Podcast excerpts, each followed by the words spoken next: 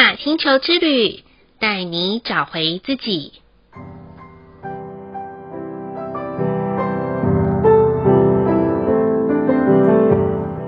亲爱的听众朋友们，欢迎收听玛雅星球之旅的频道，我是 Joanna。今天的星星印记是 King 一百，太阳的黄太阳。黄太阳的关键字是宇宙之火，摆脱蒙昧，生命。太阳调性的关键词是意图、脉动、明白。在生命旅程当中，关于爱的课题，有些人是既喜欢，但又怕受伤害；有些人呢，则是会像飞蛾扑火一样奋不顾身，在所不惜。而世界上有一群人，他们总是默默的付出，默默的行善，默默的将爱留在世间。直到后代子孙在思念的时刻，永远不会忘记这份爱的传承力。不晓得听众朋友们是否还记得您的出生是谁教会你说话、走路以及吃饭的呢？或许不见得一定是亲生父母亲，但总会是有一个人。或是一群人愿意手把手的拉拔我们长大，输出他们毕生的智慧与经验，让我们走得更平稳、更顺畅。直到我们渐渐长大了，自己必须经历爱情的考验，以及组织家庭的智慧。当有一天，我们必须要从一个人变成两个人，甚至变成一群人的时候，爱的课题又在考验我们到底爱不爱得下去？会不会因为在爱的冲突当中有了难以释怀的包容与谅解？而在爱的离别中，我们更要学习更高版本的生命智慧，就是。道谢、道别与道爱的圆满。或许您可能会说，这些功课都还没有经历过，或者也没有那么的悲壮和痛苦。但 Joanna 想告诉大家的是，无论您现在是在哪一种的生命状态，生活与工作是如何的呈现的，都不要忘记。最重要的枢纽就是把爱放在心中，放在身上，自己需要的时候拿起来安慰自己，他人需要的时候散播出来抚慰他人。每个人都是自己的扬升大师，也是照亮他人的每一道光。所以就在今晚，让我们爱在一起。虽然天气很冷，但我们在空中很温暖，不是吗？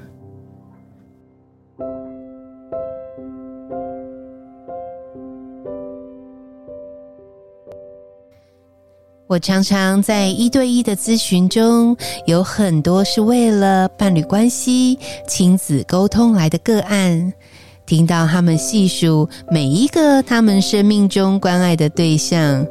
纵使诉说的时候，好像在抱怨一个十恶不赦的人，还有频频的说：“哎呀，我觉得那个人好讨厌哦，很烦，很无奈”的负面字眼来形容。但 Joanna 听到的背后，知道那是一种想要告诉对方，我真的真的很爱你，只是不知道要用什么样子的方式，才能够让彼此的相处能够更舒适、更贴切，而来表达能够沟通的管道。所以我在分享他们的调性与天赋力量的同时，也化开了一些不必要的误会和错评的沟通方式。所谓的错频啊，就好像我们在转收音机的时候，如果没有对到频率的状态，整个收听的品质都会沙沙的，甚至是有很多杂讯的。一旦我们转对频率的那一刻，所有的收听品质和声音都能够畅通无阻。或许现在的您也正在为了想要爱人而不知道怎么去付出，或是您正在被爱而毫无感觉。如果是这样子的话，Joanna 诚挚的建议您，无论如何都要找一个时间安静下来的重新认识自己和他人。如此一来，在爱的管道被疏通时，没有什么会再拦阻我们的相知、相惜以及相爱了。今天的玛雅星球之旅共识好日子的一个问句是：我会因为与他人发生某些不愉快之后，就不想再付出了吗？这个问句啊，让我回想到小学的时候“切八段”这三个字啦。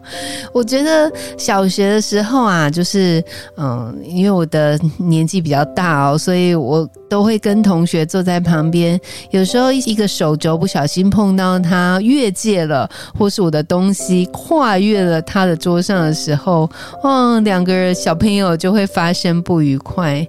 你说那时候会不想再付出吗？其实不会，下课吵一吵，闹一闹就好了。可是曾几何时啊，这么纯真简单的一种互动，到了长大之后，我觉得就变成一种计较，而那种计较。心一出来的时候，就会有一种啊，跟别人发生不愉快之后，就不想再为对方付出的。但是我发现，这跟对方应该没有关系，而是跟我们自己的心有关系。也许我们会觉得，哦，那多付出一点，好像是我认输了，或者是我先退让，是不是让对方能够得寸进尺呢？这个问题呀，我也自己曾经。百般的问自己好多次，后来我理出一个头绪：这真的跟别人没关系，跟我们自己的心有关系。我们要怎么样子的去表达，那是我们想要的样子，跟别人要不要接受一点都不重要。所以喽，如果真的现在您有在跟别人发生不愉快的，或许你的选择是暂时的冷战。暂时的稍暂一会儿再付出，那也都没有关系。但是不要忘记了，我们并不是一个非常能写的人。有时候让彼此安静一下，或许这是对彼此再相处下去的好机会。但别说永远不付出这几个字好吗？因为在永远不付出的背后，你也相对的对自己永远不再付出喽。